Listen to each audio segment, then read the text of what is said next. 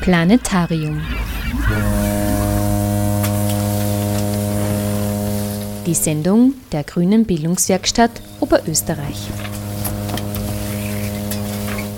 Willkommen zu Planetarium, in dem wir uns in der heutigen Ausgabe dem Thema der Gewalt an älteren Menschen in der Betreuung und Pflege widmen. Über Gewalt an älteren Menschen zu sprechen, ist in der Regel ein Tabuthema, da es eigentlich nicht vorstellbar ist, dass ältere Menschen dieser überhaupt ausgesetzt sind. Nur in seltenen und in extremen Fällen gelangen Beispiele an die Öffentlichkeit. Aber Gewalt ist allgegenwärtig, tritt in unterschiedlichsten Formen auf und kann jeden Menschen betreffen. Um die Öffentlichkeit und die Politik mehr für das Thema zu sensibilisieren, wurde 2006 von den Vereinten Nationen sogar der Welttag gegen Diskriminierung und Misshandlung älterer Menschen ausgerufen. Dieser findet seither jährlich am 15. Juni statt. Eine Expertin auf dem Gebiet der Altenarbeit ist Doktorin Margit Scholter. Sie ist Soziologin, Konsulentin für Soziales des Landes Oberösterreich, Ehrenvorsitzende von Prosenektute Österreich und sie ist zudem auch Mitglied der Expertinnen und Expertengruppe im Nationalen Qualitätszertifikat für Alten- und Pflegeheime in Österreich. Margit Scholter war am 20. November 2019 im Kepler Salon im Rahmen der Salongespräche der Grünen Generation Plus Oberösterreich zu Gast und hat zum Thema gewaltgeneigte Situationen in der Betreuung und Pflege gesprochen. In der folgenden Stunde hören Sie Auszüge aus ihrem Vortrag. Am Mikrofon begrüßt sie Sabine Traxler. Danke für die Vorstellung. Schön, dass Sie da sind und dass wir gemeinsam die Gelegenheit haben, uns ein Stück dem Thema Gewalt und der Gewaltprävention zu widmen. Ich altere seit 73 Jahren, beschäftige mich natürlich seither mit dem Altwerden der ganzen Lebensgeschichte aber auch beruflich habe ich also über 40 Jahre meiner Zeit dazu gebracht oder damit verbracht, über das Altwerden nachzudenken, wissenschaftlich. Ich habe geforscht. Ich war Lehrkraft zu dem Thema, ich war Direktorin der Altenbetreuungsschule. Ich habe geschrieben über das Thema und habe praktisch gearbeitet. Ich war also 20 Jahre Leiterin eines Seniorenclubs in der Volkshochschule und darum kommt natürlich bei dem Thema gewaltgeneigte Situationen in der Pflege hauptsächlich die Problematik alter pflegebedürftiger Menschen zu Wort und nicht so sehr jetzt Menschen mit Beeinträchtigungen, also mit jungen äh, Menschen mit Behinderungen kenne ich mich nicht aus, das sage ich also gleich. Es ist für mich das Thema Gewalt an sich, weil es betrifft ja uns alle. Es kommt natürlich in Situationen, in denen Menschen nicht mehr selbstständig sind, deutlicher zum Ausdruck, weil ja die Beziehung asymmetrisch ist, die Situationen äh, und die Menschen, die dort agieren, nicht alle auf der gleichen mächtigen Ebene stehen. Äh, und daher werden wir häufiger von älteren Menschen sprechen und von Betreuungspersonen, wobei damit gemeint sind sowohl die professionellen, die ausgebildeten Betreuungspersonen als auch die Laien und Lainnen, die Familienangehörigen, Partner, Partnerin, Tochter, kind, also Kinder, Großeltern und Enkelkinder. Äh, das ist so das, ähm, ja, der Fokus, auf den sich die Gedanken und die Vorschläge und Überlegungen richten. Ich möchte anfangen mit dem Zitat von Jean-Paul Sartre. Die Gewalt lebt davon, dass sie von anständigen Menschen nicht für möglich gehalten wird. Und das stimmt. Wir haben sehr viele Bilder im Kopf von Gewalt, von Gewalttaten, von Gewalthandlungen. Die jetzigen Medien machen uns das leicht, dass wir diese Bilder haben und dass die uns auch gar nicht verlassen. Und wenn man diese Bilder hat, kann man sich überhaupt nicht vorstellen, dass Menschen das anderen Menschen antun. Und wir wollen es uns auch nicht vorstellen, wir denken nicht darüber nach, wir denken nicht daran und wir möchten möglichst wenig damit zu tun haben. Gewalt ist eines der größten Tabus, die wir haben, in jedem Lebensalter, aber speziell natürlich im, in der Beziehung zwischen alten und jungen, hauptsächlich Familienmitgliedern, weil da ja auch noch das, was wir gelernt haben, nämlich das vierte Gebot, du sollst deine Eltern ehren, auch mitschwingt. Dass also da ein Stück dieser Ehrfurcht, dieser anerzogenen Moral und des anerzogenen Wertes, äh, wie wir mit unserer vorderen Generation umgehen, natürlich auch mitschwingt und dann darf das schon gar nicht sein. Gewalt wird verdrängt, wird übersehen und vieles, was Gewalt ist, wird als Gewalt nicht gesehen, nicht äh, wahrgenommen.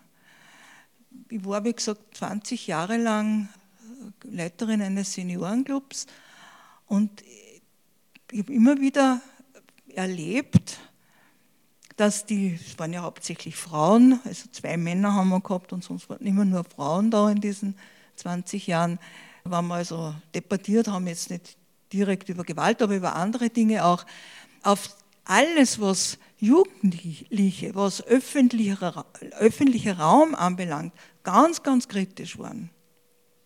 Und je näher diese Situation zu ihnen kam, in ihrem privaten Lebensbereich, desto eher wurde das abgetan, naja, das ist halt so oder das ist ja nicht so arg oder was sollen sie denn tun? Also dieses, dieses Bedürfnis, die anderen sind schon bös, das ist schon richtig, aber rund um mich ist alles in Ordnung, das ist immer da gewesen. Und das ist auch ein Grund, warum man praktisch nur die ganz, ganz dramatischen Situationen und Ereignisse erfahren. Es gibt auch wenig Forschung, äh, auch wenig Auskunftsbereitschaft, also selbst in Fokusgruppen, wo, wo man beobachtet, wo also auch Vertrauensbeziehungen da sind, ist es kaum ein Thema, weil die Scheu und auch die Scham oder die Abwehr unendlich groß sind. Das ist so ein, ein Punkt, äh, der mich immer wieder erstaunt hat. Wir haben also mal ähm, ein EU-Projekt gehabt bei Prosanekdote, wo ich also früher Vorsitzende war und jetzt Ehrenvorsitzende bin. Da hätte man eben versucht, das, diesem Thema ganz also näher zu kommen. Und da war ich einmal in einem Pensionisten äh, in einem Club in Wien, da waren die Funktionärinnen und Funktionäre von verschiedenen Pensionistenorganisationen. Und da war also auch das Thema, die, die bösen Jugendlichen, die in der Straßenbahn nicht aufstehen oder die die Zigarettenkippen am Boden hauen. Und wie es dann darum ging, in Wien war ja, oder ist ja noch, das hat sich ja noch nicht, nicht geändert, die haben ja immer noch Alten- und Pflegeheime mit Mehrpersonenzimmern. Wann über das gesprochen worden ist, das war so, naja, das ist halt so. Also so nach dem Motto, da kann man nichts machen.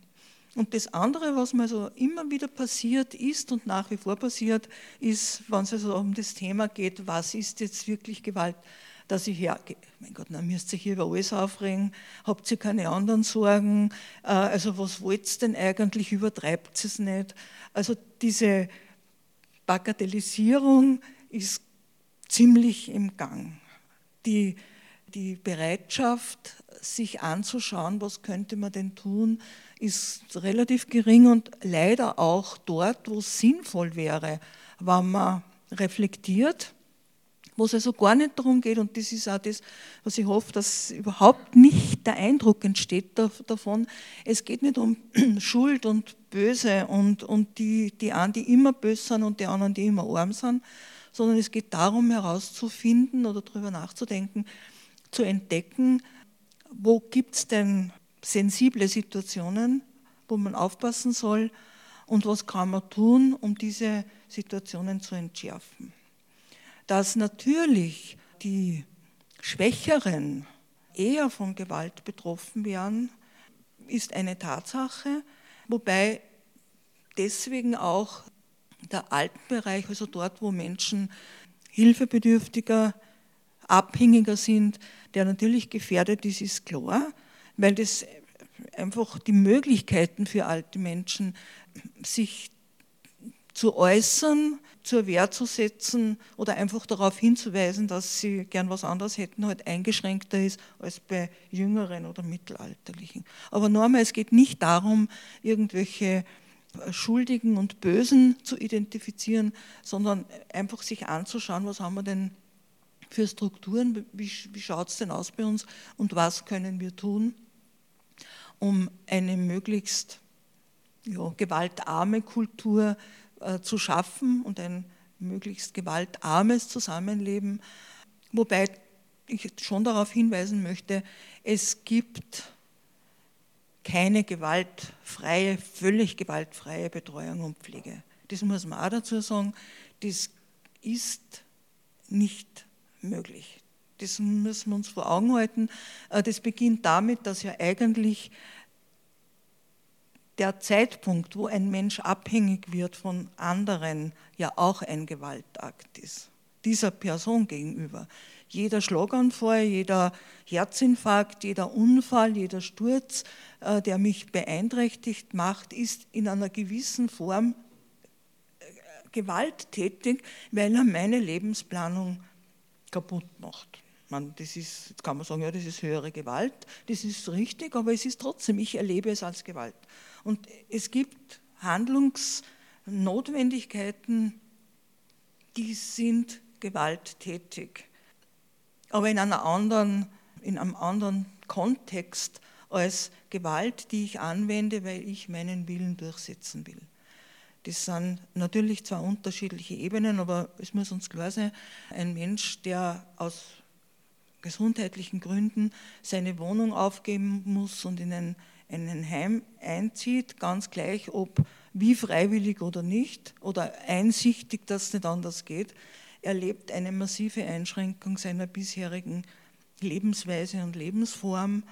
Und dann muss man sich schon mal überlegen, was bedeutet das und was, was, läuft da jetzt ab und was kann man tun, äh, um auch diese nicht von irgendwelchen anderen Menschen hervorgerufene Gewalt zu lindern, zu vermeiden, zu beenden, wie immer wir das sehen wollen.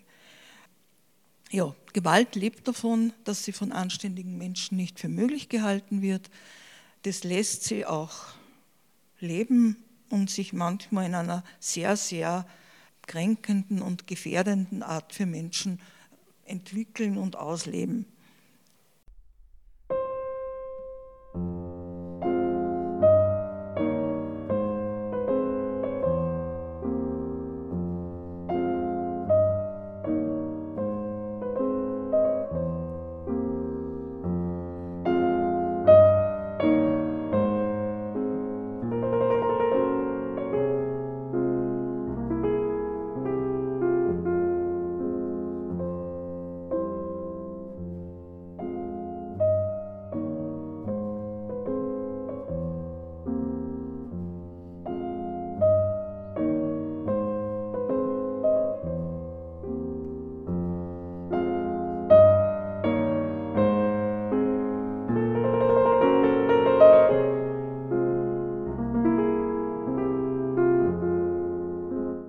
Doktorin Margit Scholter geht weiters auf die allgemeine Definition von Gewalt, Macht und Aggression ein und erklärt zudem das Konzept der Machtkompetenz. Das von Margit Scholter im Vortrag erwähnte Beispiel von der erblindeten Frau im Altenheim stammt aus dem Buch Prävention von Machtmissbrauch und Gewalt in der Pflege von Martina Staudhammer, erschienen im Springer Verlag.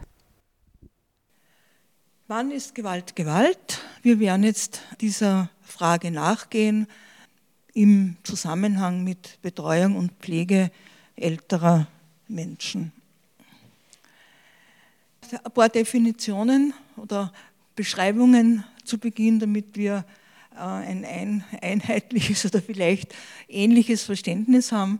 Gewalt ist der Einsatz wie immer gearteter Zwangsmittel mit dem Ziel, einen Menschen gegen seinen Willen zu einer Verhaltensveränderung zu bewegen, äh, zu zwingen.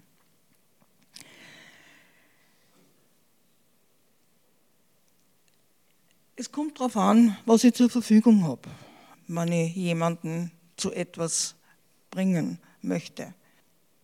Ich kann ihn überreden, ich kann ihn täuschen, aber ich mache etwas, das ihn dazu bringt, etwas anderes zu tun, als er oder sie wollte oder etwas zu tun, was er oder sie nicht wollte. Es ist eine Zwangshandlung Einwirkung auf jemanden und muss aber immer vom Standpunkt dessen gesehen werden, der oder die das erlebt, auf die eingewirkt wird.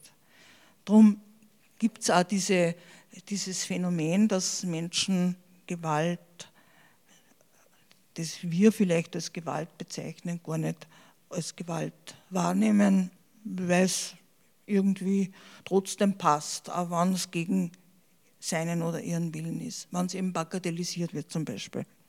Wir haben ein Gewaltmonopol, ein staatliches. Also wir erleben ja auch Gewalt, aber legitime Gewalt. Zum Beispiel, dass wir nicht so schnell Auto fahren dürfen, wie wir wollen. Es gibt Gesetze, es gibt eine Straßenverkehrsordnung und so Sachen, die uns hindern, das zu tun. Warum ist es legitime Gewalt? Weil die, die Einwirkung sozusagen auf demokratischem Weg zustande kam. Weil das Gesetze sind, die beschlossen wurden und daher äh, für uns alle in gleicher Form gelten, auch wenn wir nicht wollen. Steuern sind vielleicht auch sowas. Wenn man von Gewalt hört oder spricht, dann kommt sehr schnell Aggression. Das wird also meist gleichgesetzt, wobei Aggression an sich ein neutraler Begriff ist. Es gibt konstruktive Aggression und destruktive Aggression. An sich ist es eine, ein, ein, ein Mittel, dass wir unser Leben gestalten können, dass wir auf was zugehen, dass wir etwas erreichen, dass wir was unternehmen. Das ist die konstruktive Aggression. Es ist ein, ein Lebenselixier für uns. Es, es ist Neugier, es, es, es hilft uns, ja, Neues zu entdecken, in Angriff zu nehmen, Dinge zu unternehmen, lebendig zu sein. Und die destruktive äh, Aggression ist das Zerstörerische. Das hat immer ein Ziel, ist mit sehr viel Wut, Zorn, Ärger verbunden und wirkt zerstörerisch im, im Endeffekt dieser Entwicklung. Aggression, die destruktive Aggression kann also direkt passieren, äh, aus aktuellen Anlässen, Ärger, Konflikt in Beziehungen, im, in der, im, im, beruflichen Alltag, über Kundinnen, Kunden, Bewohnerinnen, Bewohner, Angehörige, die unangemessene Forderungen stellen. Es kann aber auch eine Art umgeleitete Aggression äh, auftreten. Das heißt, ich nehme Ärger mit, entweder aus dem Berufsleben mit nach Hause oder von zu Hause in, in die Arbeit. Besonders dramatisch oder gefährlich wird es, wenn wie bei am Heftel mit Rabattpickerl eine Zeit lang Ereignisse passieren, die mich ärgern, kränken, äh, verletzen. Es ist also das erste, das erste Ärger wie ein Rabattpickerl, das also in mir pickt, wo ich noch nichts sage. Das zweite, das dritte, das vierte, das steigert sich und irgendwann ist diese Rabattkarte fast voll und dann kommt, denke an, was ich bin spät oder was ich, stehe in der Früh auf, es hat geschneit, ich habe keine Autoreifen oder der, der Eiskratzer ist im Auto eingesperrt, ich kann nicht rein, das Türschloss ist hin, was der Kuckuck, also alle möglichen Dinge, die mich aufregen, ärgern. Äh, vielleicht hat mein, mein Lebenspartner den Eiskratzer verlegt oder verschlampt und was immer. Und jedes dieser Ereignisse macht mich nervöser, aufgeregter, die Angst und Sorge, ich komme spät und wie wird es denn werden und im, im Heim warten sie auf mich äh, und mit hängender Zunge und eh schon gefährlich und gefährdet komme ich also dann an. Pickel sind da und dann gehe ich rein bei der Tür und die mein Kollegin oder irgendwer, der mir vielleicht nicht ganz so am Herzen liegt, sieht mir und sagt, ah, bist auch schon da, mal schaust du gesund aus mit ganz roten Backerl, äh, so wie wenn du dann langen, fröhlichen Winterspaziergang gemacht hättest. Und das ist das letzte Rabattpickerl gewesen auf der Rabattkarte und dann duscht's. Das sind die, die Alltagserlebnisse, die uns begleiten und aus denen heraus natürlich Handlungen oder Verhaltensweisen entstehen, die für andere und auf andere auch gewalttätig wirken werden oder wirken können. Wir haben dann Macht als einen weiteren Begriff, äh, der uns immer wieder unterkommt. Ich muss die Macht haben, Zwangsmittel einzusetzen. Und ich kann aber auch die Macht haben, angenehme Mittel, wohltuende, für andere unterstützende, hilfreiche, entwickelnde äh, Mittel, Methoden einzusetzen. Macht ist einmal an sich neutral, also das ist kein negativer oder positiver äh, Begriff, es ist ein Begriff und je nachdem, was sozusagen bewirkt wird oder was geschieht, hat es also negative oder positive Auswirkungen. Wenn ich Macht habe, kann ich den eigenen Willen durchsetzen. Und es gibt auch da verschiedene Auslöser oder, oder Grundlagen für Macht. Es kann Charisma sein, das kann Verehrung sein, das kann Zuneigung sein, ich mache jemandem zuliebe etwas. Es kann aber auch Täuschung sein und das kann dann die Macht, die ich habe, aufgrund von Strukturen, aufgrund von, von äh, Titeln, von bestimmten Positionen, die mich befähigen oder mir ermöglichen, dass ich andere Menschen zwingen kann. Ich kann manipulieren, ich kann Druck ausüben, wir werden äh, später auch sehen, dass also in dem Gewaltdreieck, um das da geht, also sehr oft mehrere Machtmittel zusammenkommen.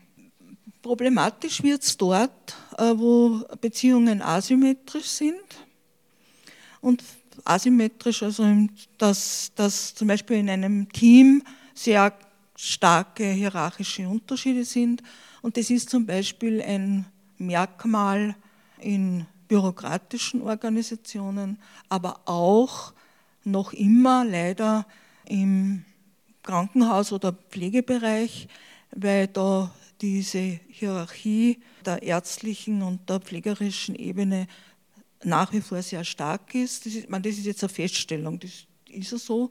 Und die, die Mitarbeiterinnen und Mitarbeiter das haben, übernommen haben und es schwer ist, diese hierarchischen Barrieren zu überschreiten oder diese abzubauen. Ich habe erst schon gesagt, wird Macht positiv ausgeübt, dann geschieht was Gutes für die, die der Macht ausgesetzt sind. Man kann aber natürlich auch Macht missbrauchen und dann entstehen negative Folgen. Was wir entwickeln müssen, und das ist schon ein Präventionsschritt, den ich also jetzt vorwegnehme, das ist sowas wie, wie eine Machtkompetenz. Dass wir also lernen, herausfinden, kann ich die Macht, die ich habe, auch in meinem beruflichen oder privaten Umfeld, dazu nützen, äh, Situationen gut zu machen. Ein Beispiel, eine sehr alte Dame, weit über 80, ist, hat immer schon schlecht gesehen und ist erblindet, vollkommen erblindet und konnte nicht mehr zu Hause leben. Sie ist ins Heim, sie hat eingewilligt, ins Heim zu, zu übersiedeln. Also es war ein ja, notgedrungen freiwilliger Akt. Sie ist übersiedelt, aber sie hat sich überhaupt nicht zurechtfinden können. Also zum einen klar als blinder Mensch von einer gewohnten Wohnung, in der es vielleicht 60 Jahre oder wie lange gewohnt hat, in ein Haus zu übersiedeln, das also völlig ungewohnt war von der Größe, von der Struktur, von der Aufteilung der Räume, von, von den Abläufen, von den Geräuschen, von den Gerüchen. Äh, also eine unglaublich herausfordernde Situation. Und sie hat sich ganz schwer zurechtgefunden und hat vor allem Situationen nicht einordnen können, weil sie ja eben keine Muster hatte, auf die sie sich verlassen konnte oder zurückerinnern konnte. Und jetzt hat sie sich zur Angewohnheit gemacht, äh, wenn sie was wollte, hat sie geschrien. Und je lauter es um sie wurde, desto lauter schrie sie. Und ganz schlimm war es beim Essen. Es ist, also in diesem Haus gab es Gemeinschaftsmittagessen und, und Abendessen und ähm, man die 20 mit den 20 anderen Personen, wenn die also alle miteinander zu Tisch gingen, dann war es einfach laut. Und diese, diesen Lärm hat sie ganz schlecht ausgehalten und je lauter es wurde, desto lauter hat sie auch geschrien. Sie hat erst aufgehört, wann ihr Essen auf dem Tisch vor ihr stand, dann hat sie gegessen und war zufrieden. Und jetzt gibt es zwei Möglichkeiten darauf zu reagieren. Die eine Mitarbeiterin die sagt, die soll schreien, so viel sie will, sie kriegt es nicht.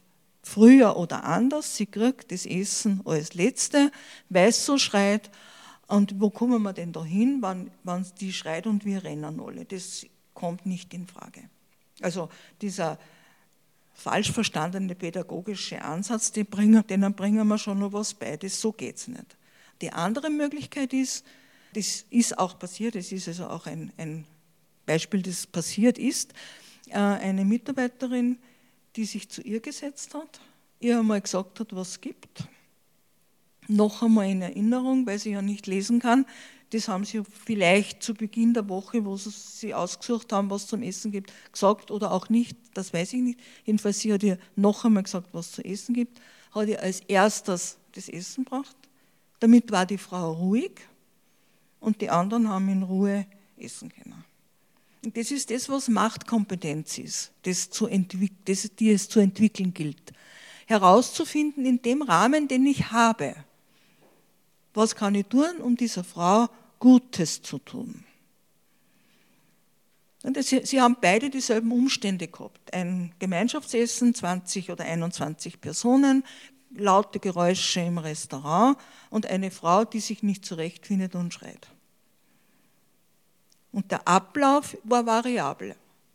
Die Frau musste nicht getrennt in irgendeinem Zimmer alleine essen, was ja auch nur eine Möglichkeit gewesen war, dass das wem einfällt. Es waren die anderen Personen zufrieden, weil es war Ruhe, Ruhe und die Frau hat ihr Essen gehabt und war, wie sie fertig war, dann bereit, dass sie also wieder in ihr Zimmer oder in den Aufenthaltsraum ging. Und diese Machtkompetenz zu lernen, zu trainieren, überhaupt herauszufinden, wo sind meine Spielräume, äh, das ist das, was also das Entwicklungspotenzial und die Entwicklungsnotwendigkeit ist, dass Mitarbeiterinnen und Mitarbeiter und auch Familienangehörige, also ich möchte es jetzt nicht auf den professionellen Bereich beschränken, denn das haben wir ja in der häuslichen Betreuung und Pflege auch, diese Spielchen manchmal so, na, der wird es zeigen, nicht? meiner Mutter oder meinem Vater oder meinem Mann, der mich 20 Jahre lang segiert hat, jetzt bin ich die Stärkere.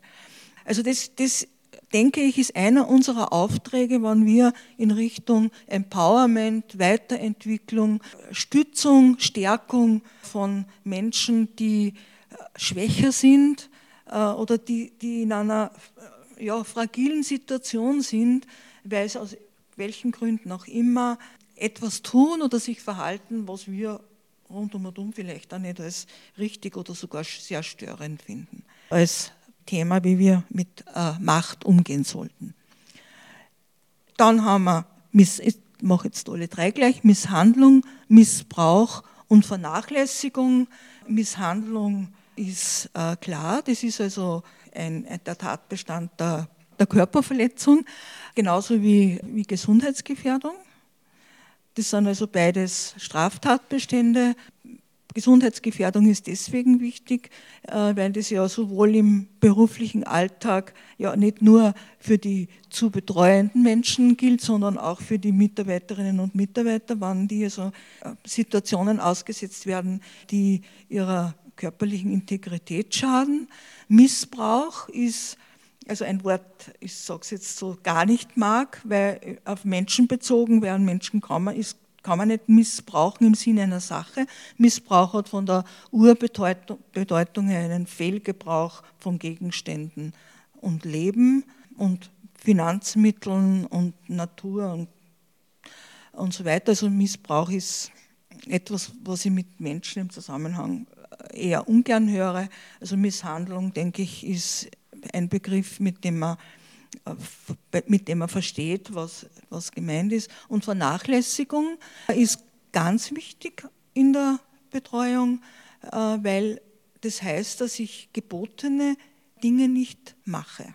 Also vernachlässigen heißt, ich sorge für zu wenig Trinken, ich sorge nicht für eine äh, ordnungsgemäße Inkontinenzversorgung, äh, ähm, ich, ich übersehe Situationen, wo Sturzgefahr herrscht, also vernach, ich, ich gebe nicht genug Acht, ich kümmere mich nicht, auf die Kinder jetzt bezogen, ich spreche mit meinen Kindern nicht, sie kriegen kein ordentliches Essen etc. Also Dinge, Handlungen, die gemacht werden müssen, werden unterlassen. Also Vernachlässigung und Unterlassung.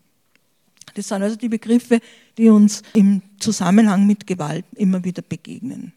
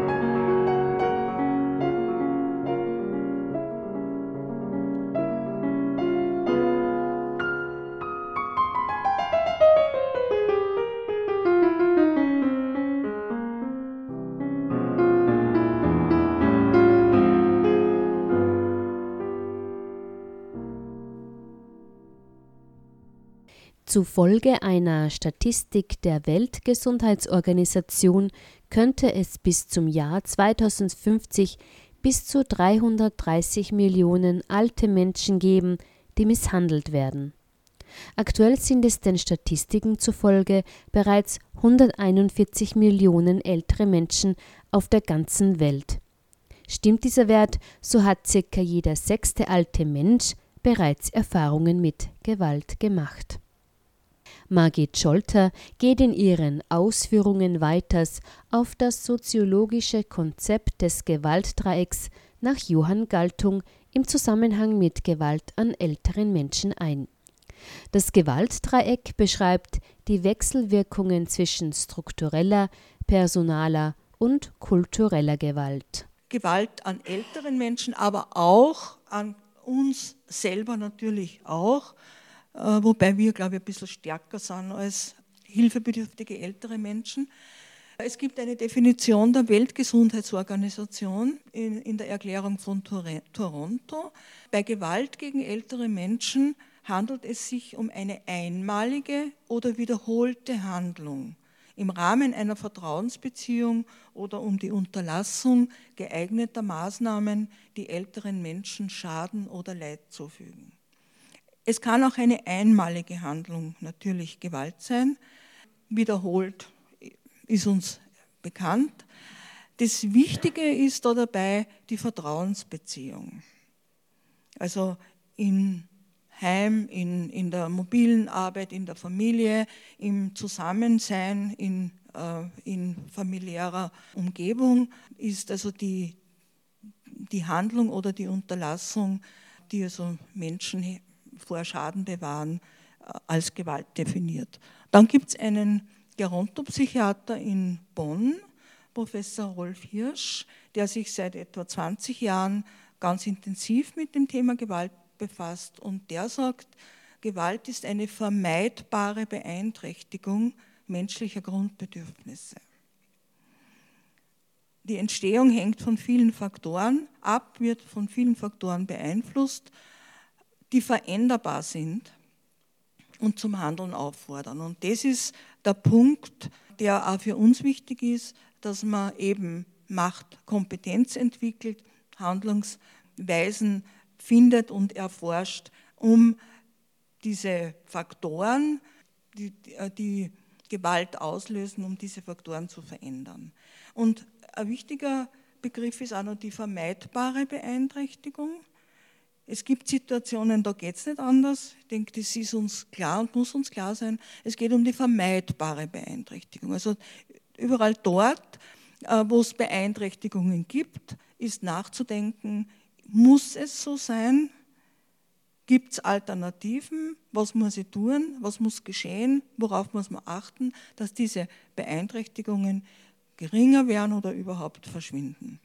Also eine hohe Herausforderung für die unmittelbar Tätigen, aber natürlich für uns alle als Gesellschaft, aber speziell natürlich auch für den Gesetzgeber, sich Gedanken zu machen und zuzuhören, wann man vermeidbare, also die, die Vermeidung benennt, die man bei ähm, Beeinträchtigungen äh, herausgefunden hat. Wir haben im Wesentlichen drei Ebenen von Gewaltbeziehungen. Also Beziehungen zwischen Personen, Strukturen, in denen Beziehungen sozusagen organisiert werden und kulturelle Gegebenheiten, die ausschlaggebend sind, dass sich Strukturen bilden und Personen in einer gewissen äh, Umgebung, in einem gewissen Organisationsgrad leben bei den Personen, bei der Ebene der Gewalt innerhalb von Personen ist einfach. Das ist auch das, was uns sofort einfällt. Beschimpfen, quälen, Symptome nicht ernst nehmen, bloßstellen, drohen, schlagen, verletzen, fesseln, einsperren, Medikamente vorenthalten, Nahrung vorenthalten, vernachlässigen, Menschen isolieren, sexuell belästigen, finanziell ausbeuten. Also körperliche Gewalt, psychische Gewalt, finanzielle, wirtschaftliche Gewalt, sexuelle Gewalt und Freiheitsbeschränkung, also Missachtung des freien Willens. Das sind die Ebenen und Gewaltformen auf der personellen Ebene. Es ist auch einfach, es gibt Personen, die handeln und man kann Täter und Opfer, Täter, Täterinnen und Opfer identifizieren. Es kann wechseln, aber es ist klar, es, es spielt sich innerhalb von Personen ab. Und das sind also Beispiele dafür, was äh, in diesen verschiedenen Gewaltformen geschieht, geschehen kann. Geschieht und geschehen kann. So, die strukturelle Ebene ist ein bisschen diffuser. Strukturen, Normen, Regeln, Leitlinien, Handlungsanweisungen, Hausordnungen, Leitbilder, das ist das, was also zur Struktur, Gesetze natürlich auch zur Struktur gehören. Und, und Auswirkungen sind zum Beispiel aufgrund von nicht passenden gewaltsamen Strukturen, zum Beispiel beim Diagnoseverfahren mangelhafte Diagnostik, weil man nicht auch darauf achtet, dass der Altersfaktor wichtig ist, dass das eine Frau ist, die vielleicht andere Schmerzempfinden hat, dass es sich nicht mehr auszahlt, dass man gar nicht alle Diagnosemöglichkeiten in Betracht zieht und so fort. Mangelhafte Lebensräume, auf der einen Seite die häusliche Umgebung, wo die, die, die Infrastruktur nicht passt, wo, wo Wohnraum, zum Beispiel da, kennt, kann niemand leben, der nicht gut zu Fuß ist, weil der kommt nie mehr auf die Straßen, weil es gibt ja keinen Lift, nehme ich an, in dem Haus. Doch? Gut, also es ist kein mangelhafter Lebensraum. Aber ähm, es gibt Wohnungen im zweiten, dritten Stock ohne Lift, wo also die, der Transport, wo die Rotkreuzleute ihre, die, die verletzten oder, oder kranken Menschen kaum transportieren können. Wir haben früher enge Altenheimzimmer gehabt, wo es also schwierig war, liegend, Menschen liegend zu transportieren. Wir haben aber auch jetzt die Situation, dass wir zum Beispiel, weil wir sparen, zwei Doppelzimmer um ein Badezimmer gruppieren. Das bedeutet ein Waschtisch und eine Toilette für vier Menschen, die nicht miteinander verwandt sind oder in irgendeiner engen äh, emotionalen Verbindung stehen. Also vier fremde Erwachsene, die sich das teilen müssen. Sicherheit vor Lebensqualität, das ist ja auch ein, die Überbehütung. Lass das gehen, tu das nicht, bleib, bleib zu Hause, ich mache eh alles für die. Also diese, diese Einschränkung, um keinen Ärger zu haben, um keinen Unfall zu äh, provozieren oder man in den Heimen haben wir halt das Problem mit dem Brandschutz, der vieles, was Lebensqualität bedeutet, was Geborgenheit bedeutet, der das verbietet und untersagt aus äh, ja, angeblichen Brandschutzgründen. Arbeitssituation, inhumane Arbeitsbedingungen, unzureichende Personalstruktur, Personalschlüssel, wissen wir, äh, fehlende Unterstützung, dass Menschen diesen Beruf erlernen können mangelhafte Qualifizierung vom Personal, weil Träger der Meinung sind, das braucht man nicht, pflegen kann eh jeder, also was muss man da lernen? Das Weiterbildung ist nur teuer und sie kommen auf dumme Ideen. Ja, und unzureichende Umsetzung von Gesetzen, das gibt es. Ein Beispiel ist zum Beispiel die Artikel 15a BVG-Vereinbarung. Im Zuge des Bundespflegegeldgesetzes haben die der Bund und die Länder haben ja eine Artikel 15a Vereinbarung geschlossen, in dem sich der Bund verpflichtet hat, Pflegegeld zu bezahlen und die Länder sich verpflichtet haben, bestimmte Qualitätskriterien zu erfüllen. Und einer dieser eines dieser Qualitätskriterien sind möglichst Einzelzimmer.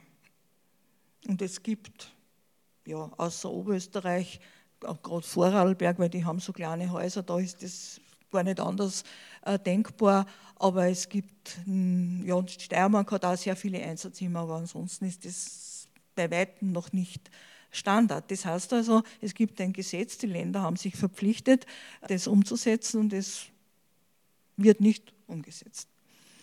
Und dann haben wir noch die Kultur als dritte Ebene, äh, die bestehenden Werte, die wir haben. Im Moment Digitalisierung, alles wird äh, elektronisch äh, abgespult.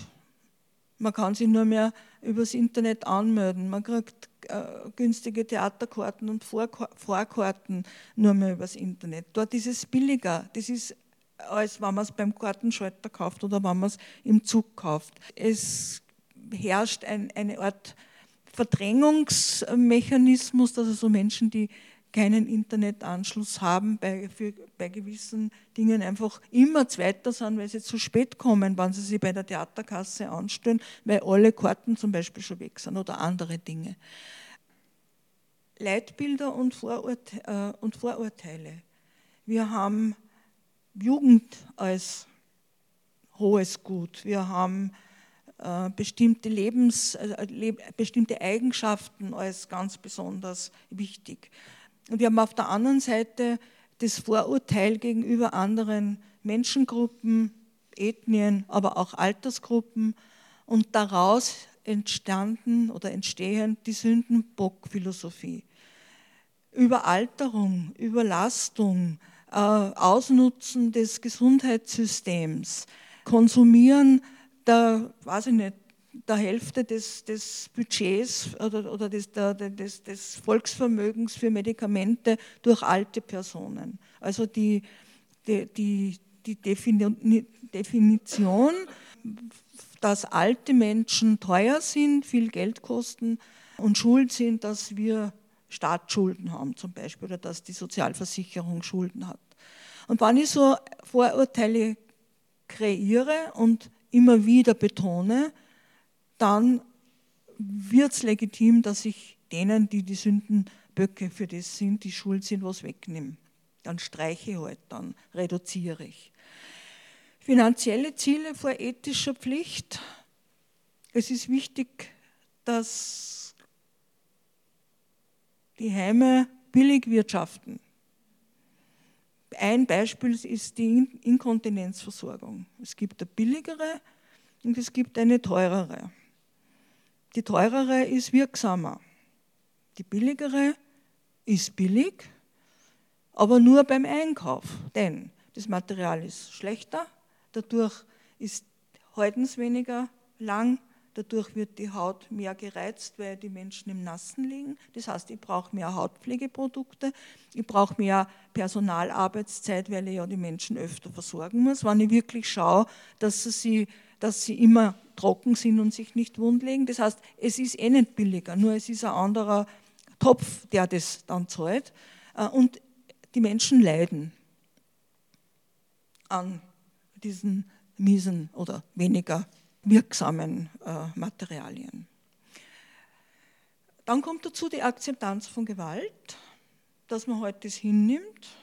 Ja, es ist also so, es geht nicht anders. Ich kenne einige Berichte von, von ähm, alten Menschen, die sagen, naja, ich müsste schon in der Nacht aufs Klo, aber die arme Nachtdienstschwester ist alleine, die kann ich nicht holen. Ist er so? Aber im Grunde ist das also eine, eine ja, Misshandeln, eine Vernachlässigung dieser, dieses alten Menschen. Ja, Scham haben wir schon gehört, dass also aus Scham in der Öffentlichkeit das nicht kommuniziert wird. Dann der ganze Frauenpflegebereich, die Beziehungsstrukturen, die starren äh, das war immer so, also ich, ich werde von meinen Töchtern gepflegt und zu mir kommt kein Fremder ins Haus und meine Frau macht das schon. Aber auch das tradierte Frauenbild pflegen kann eine Mutter, weil die hat auch Kinder großgezogen, also braucht sie das gar nicht lernen, weil das kann sie eh von selber.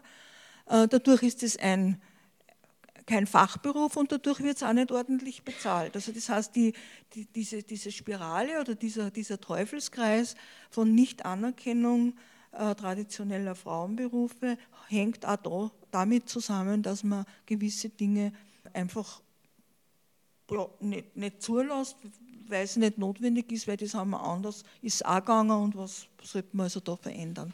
Und auf der anderen Seite die Abteilungskultur, äh, die in Einrichtungen herrscht, das Infantilisieren, also die die Oma, dieses ein wenig tütelige Reden und das, das ganz besonders Streicheln und also in einem unangemessenen Zusammenhang. Ich möchte jetzt nochmal betonen, dort wo es passt, weil es ausgemacht ist, weil auch das ist dasselbe mit dem Du, das wir ja, äh, wo wir es auch immer diskutieren, das Du passt, wenn es vereinbart ist und wenn es für beide passt. Es passt nicht, wenn die Oma einfach so pauschal über alle drüber geht.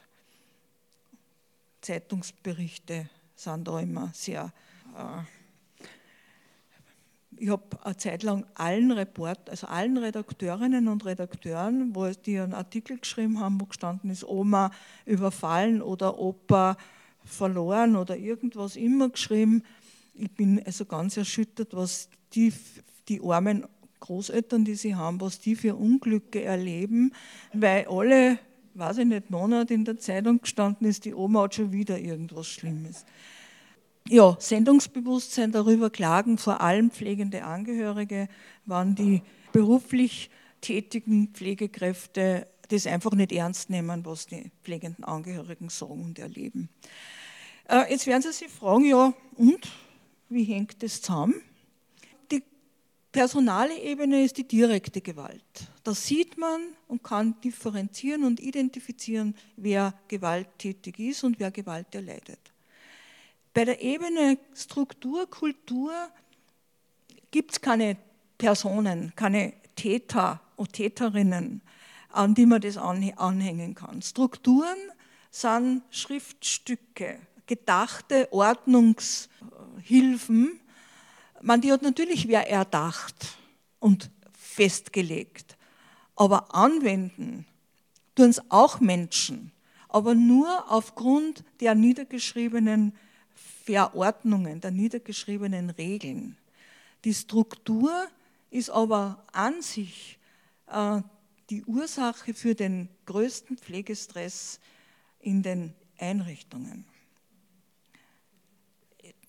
Es gibt tausende Beispiele dafür. Und die Kultur ist die Haltung der Gesellschaft, die es ermöglicht, dass solche Strukturen formuliert werden und dass diese Strukturen sich auswirken dürfen und so, so, so dadurch die Kultur äh, die Gewalt legitimiert. Wenn der Wert ist, wir sparen und wir bauen nur Doppelzimmer und zwei Doppelzimmer mit einem Klo, dann habe ich eine Bauordnung, dann habe ich eine Verordnung, wie Altenheime gebaut werden und dann sind dort die vier Menschen mit dem einen Klo. Und die Menschen erleiden jetzt die Gewalt. Wenn sie erleben, was sich abspielt in Badezimmern, wie die vier oder auch zwei, es ist ja wurscht, es ist ja bei zwei schon schlimm, raufen um den Platz für ihre Sachen im Bad. Das ist unglaublich. Und es ist verständlich. Das sind fremde Menschen, auch wenn sie sich irgendwann im Laufe der Zeit vielleicht näher kommen. Und es auch Menschen gibt, die sagen, ich möchte lieber in einem Doppelzimmer wohnen, weil ich dann nicht alleine bin. Da muss aber der andere wollen und nicht einfach hingesiedelt werden. Wir haben kürzlich in Kärnten äh, einen Mord gehabt in einem Doppelzimmer. Da hat eine 87-jährige Bewohnerin, ich habe den Zeitungsbericht auch mit, ihre Zimmernachbarin, ihre Bettnachbarin erschlagen, weil sie geschnarcht hat. Und wir haben in Oberösterreich vor langen Jahren einmal eine Situation gehabt, da hat eine die andere mit dem Polster ersticken wollen, weil sie das Schnarchen nicht mehr ausgehalten hat. Und andere Situationen gibt es zuhauf, wenn ein Fernseher ist und zwei Menschen. Wer bestimmt, was das Fernsehprogramm, welches Fernsehprogramm geschaut wird? Jetzt können Sie natürlich sagen, mein Gott, na, habt ihr keine anderen Sorgen. Aber die verbringen ihren Lebensabend dort und wahrscheinlich 20 Stunden von 24 miteinander dort im Zimmer oder im Bett.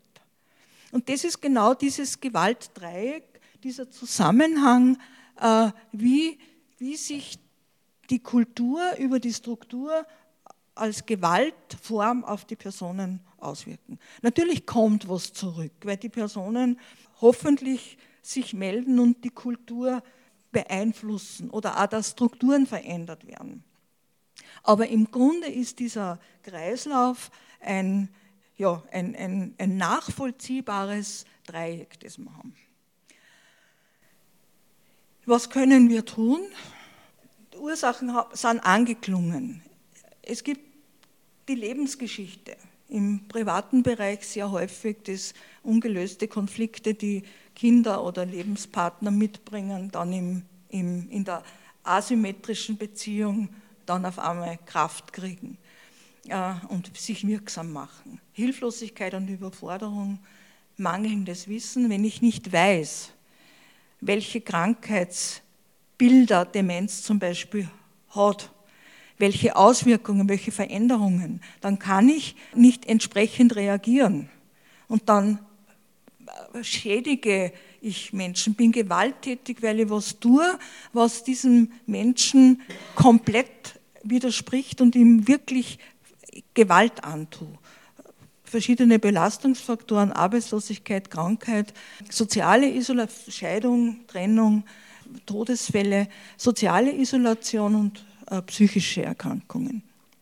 Prävention. Wir haben auf der einen Seite die Berufspflichten, die uns helfen, nicht Gewalt anzuwenden oder darauf zu achten und die Menschenrechte. Gewalt ist eine Verletzung der Menschenrechte. Und wenn wir die Menschenrechte befolgen, Würde, Selbstbestimmungsrecht respektieren, Privatsphäre achten, verständlich und angemessen informieren, das Recht auf Ablehnung von Pflegemaßnahmen respektieren, Rücksicht auf die Gesamtsituation nehmen, den Mitteilungen der zu betreuenden und pflegenden Menschen gebührende Aufmerksamkeit schenken, äh, dann ist schon sehr viel geschehen zur Prävention. Wenn ich nicht weiter kann, rechtzeitig jemanden beiziehen, also die Angehörigen genauso wie professionelle Helferinnen, Benachteiligungen und Belastungen erkennen und ansprechen, Hilfsmöglichkeiten suchen und aufzeigen, die Entwicklung von Machtkompetenz und Verbündete suchen. Gewalt kann man nicht alleine lösen. Ja, und Bewusstseinsbildung und Öffentlichkeitsarbeit, und das ist das, wozu wir heute da sind. Und ich denke, gehen wir es an. Dankeschön. Wir sind am Ende unserer Sendung angekommen, indem wir uns dem Thema gewaltgeneigte Situationen in Betreuung und Pflege beschäftigt haben. Es sprach Doktorin Margit Scholter. Sie ist Soziologin, Konsulentin für Soziales des Landes Oberösterreich, Ehrenvorsitzende von Pro Senektute Österreich und sie ist zudem auch Mitglied der Expertinnen und Expertengruppe im Nationalen Qualitätszertifikat für Alten- und Pflegeheime in Österreich. Margit Scholter sprach am 20. November 2019 im Rahmen der Salongespräche der Grünen Generation Plus Oberösterreich. Die im Vortrag erwähnte Literatur sind Prävention von Machtmissbrauch und Gewalt in der Pflege von Martina Staudhammer, Gewalt in der Pflege von Monique Weißenberger-Ledus und Anja Weiberg und die Schriften von Rolf Hirsch Aktion Handeln statt Misshandeln. Bei Anzeichen von Gewalt in Institutionen, in denen alte Menschen behandelt, betreut und gepflegt werden, können Sie sich an folgende Stellen wenden. Die Krankenhaus- bzw. Einrichtungsleitung, den jeweiligen Träger, das zuständige Amt der Landesregierung, die Patientinnen Patientenanwaltschaft des betreffenden Bundeslandes oder die jeweilige Länderage der Alten- und Pflegeheime. Informationen und Beratung bei allen Formen von Gewalt im Alter bietet das Beratungstelefon von Pro Senectute Österreich an. Erreichbar ist diese Ansprechstelle unter der Telefonnummer 0699 11 20 0099. Weiterführende Informationen und Links zum Thema finden sich auf der Homepage www.gewaltfreies-alter.at oder auf der Homepage des Sozialministeriums. Vom Mikrofon von Planetarium verabschiedet sich heute Sabine Traxler. Alle Informationen zu den vergangenen Sendungen finden sich auf der Homepage der Grünen Bildungswerkstatt Oberösterreich unter www.oue.gbw.at. Die nächste Sendung vom Planetarium erscheint am Dienstag, den 17. März 2020 um 15 Uhr und wird am darauffolgenden Freitag um 10 Uhr wiederholt. Alles Gute und bis zum nächsten Mal.